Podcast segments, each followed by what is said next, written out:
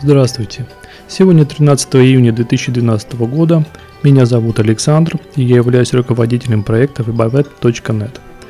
Также я веду корпоративный новостной блог, название которому «Из жизни хакеров и не только». Новости для выпусков, как правило, берутся с сайтов nfs.ru.com, Hacker.ru, Chip.ru и Computer.ru.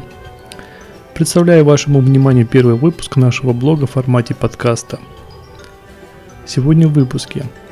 Почему закрыли мобильные приложения отечественного стартапа «Девушки вокруг меня», кому не нужна сеть 4G, скайп на прослушке, цивилизованный способ пиратского заработка, сетевой нейтралитет, что это за зверь такой, хорошие новости про Миго, кто в теме, тот поймет.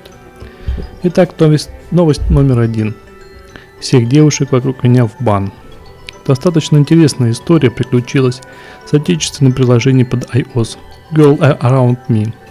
В оригинальном названии «Девушки вокруг меня». Приложение представляет из себя геолокационный сервис, с помощью которого можно увидеть на карте объекты в случае с рассматриваемой программой девушек, которые находятся рядом с пользователем.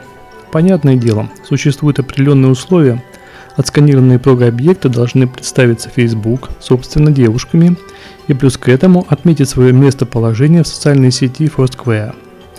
После сих магических пасов ничего не подозревающая дама попадает в волшебную сеть Girl and Around Me. Дальше больше.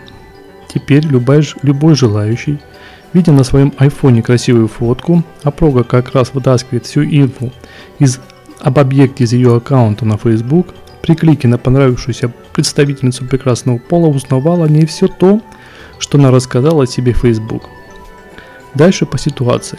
Можно было прийти в то место, где она только что зачекинилась на Foursquare и, опознав по фотографии, предложить дружбу. Если же повезет, просто позвонить на сотовый и попытаться договориться о чем-нибудь в смысле совместного отдыха или работы по интересам. По тем интересам, о которых она рассказала в сети Цукерберга. Представляю, как можно испугаться подшедшего к тебе кафе незнакомого человека, который оперирует фактами твоей жизни как собственной. Не зная подробностей, испугаться действительно можно не на шутку. Мне кажется, Girls Around Me – отличное приложение, позволяющее наглядно продемонстрировать степень человеческой глупости. Сливайте себе в сеть больше инфы. Только потом не удивляйтесь, когда незнакомец попросит показать родинку в виде звездочки на вашей правой груди. Впрочем, Приложение провисело в App Store около трех месяцев и было удалено после того, как WordSquare закрыл для разработчиков Girl Around Me доступ к программным интерфейсам API социальной сети. Строго говоря, сервис не нарушал никакие правила ни сети Foursquare, ни App Store. Ведь пользователи сами выкладывали свои данные в сети Facebook и чекинились в Foursquare. Просто Girl Around Me показал всю эту инфу в одном месте и именно тем, кому она была интересна, не более, не более того. Слышал, что за бугром уже давно реализован веб-интерфейс, который собирает инфу из соцсетей, где пользователи пишут, кто куда уехал из дома или квартиры. Раздолье для грабителей. Побольше нам таких сервисов, хороших и разных. Новость номер два. И LTE нам не нужна. Немного шокирующей статистики – Оказывается, за полгода работы сети Йота в городах Беларуси, Минске и Гродно было набрано всего около 100 абонентов. Вопрос, в чем провалил провал сети Йот на белорусском рынке? Почему белорусам не нужен мобильный интернет четвертого поколения? Однозначного ответа нет, но законы рынка могут нам, нам дать подсказку. По всей видимости, проблема в самом сервисе. То ли Йота не смогла выдержать конкуренцию существующими мобильными операторами по условиям качества предоставляемых услуг, то ли вообще не смогла выполнить заявленных обязательств, представить пользователям качественный и быстрый интернет. Боюсь, что истинной причины никогда не узнаю, разве что очевидцы выскажут свое мнение в комментариях. Однако, в этой ситуации надо отдать должное оператору 4G.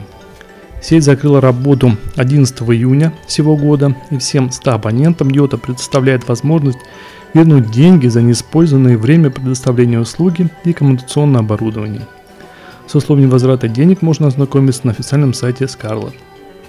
Новость номер три. Skype на прослушке. Совсем недавно, чтобы пообщаться с кем-либо посредством voice IP телефонии, и не быть подслушанным вполне хватало запустить израильскую разработку Skype и достигнуть желаемого. По всей видимости, после продажи технологии законопослушные руки корпорации Microsoft ситуация в корне изменилась. Теперь ФБР, получив полный доступ к сервису, кстати, не удивлюсь, если сделка по покупке скайпа инициировала именно правительство Америки для внедрения закладок в сервис. Тут смайл.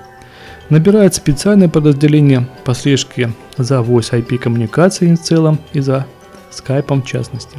В американском бюджете 2012 года на эти цели выделено аж 8 миллионов 244 тысячи баксов и зарплата для 13 сотрудников создаваемого секретного подразделения. Так что теперь, созваниваясь через скайп с друзьями из Штатов, будьте осмотрительны. В противном случае потом не удивляйтесь, что вам отказали в визе в страну вашей мечты. Новость номер 4. Цивилизованный способ пиратского заработка. Казалось бы, проблема копирайта в сети – в рамках извлечения прибыли пиратами лежит в сфере получения трафика как следствие привлечения рекламодателей на пиратский сайт. Согласитесь, схема монетизации пиратского сайта проста. Пользователь приходит за бесплатным, читая ворованным контентом, сайт же в свою очередь монетизирует немаленький трафик показом рекламы. За примером ходить далеко не надо. Посмотрите, как работают файлообменники или торрент-трекеры – Конечно, лично я их не отношу к числу пиратов. Лишь привел пример работы алгоритма монетизации потребляемого пользователями открытого контента. Но, как оказалось, это не единственная возможность заработка. Теперь за удаление неправомерно размещенного контента собственник авторских прав должен еще и заплатить пирату. Стоимость услуги порядка 50 долларов за единицу правообладаемого файла.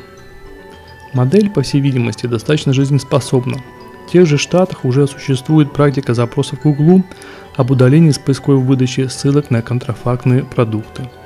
За все эти телодвижения платят сайты, выступающие инициаторами удаления ссылок.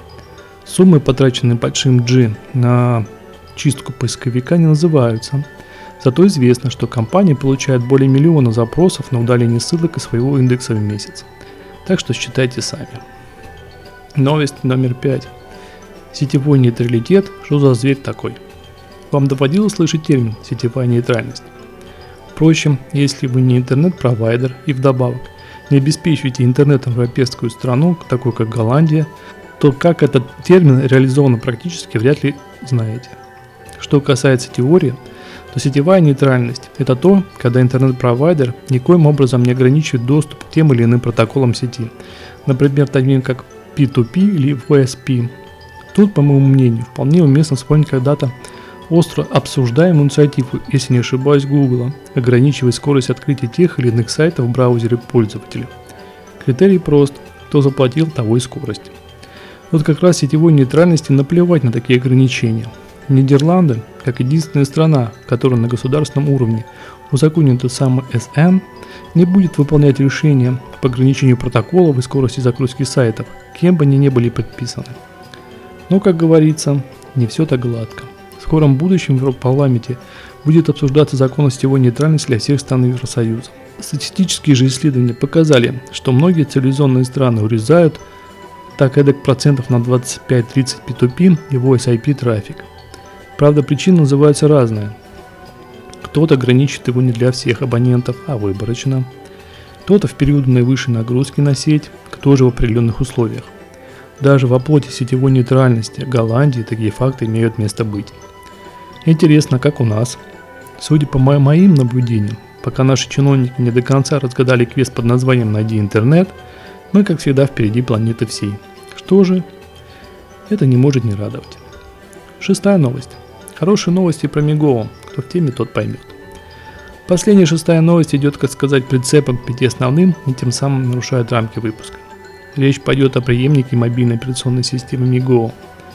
Поставил эту новость исключительно с целью поднять настроение всем тем, кто фанатеет этой открытой операционной системы, создаваемой на основе ядра Linux. Кто не в курсе, совсем кратко. Жили-были две мобильные операционки. Maema, которую разрабатывал Nokia, и Moblin, отвечал за нее Intel. В результате сговора родители объединились они в одну дружную семью и получили название Migo. Но недолго была радость. Nokia забросила разработку, кстати, крутилась она на их железе. Последняя модель N9.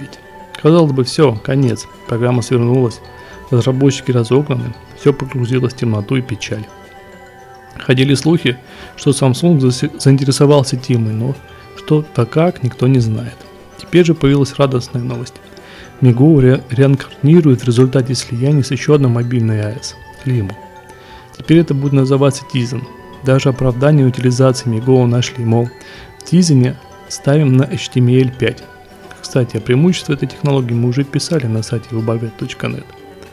Детское за ним будущее, с чем сложно справедливости ради не согласиться. Понятное дело, что первым, кто поставит на свою железную эту АЭС, будет Samsung. Поговаривают, что даже прототип уже существует, на котором Tizen получил фирменную оболочку TouchWiz. Будем надеяться, что проект не умрет, тем более к нему подключились такие гиганты, как Acer, Asus и HTC. Как говорится, поживем, увидим. Всем удачи, до следующих выпусков.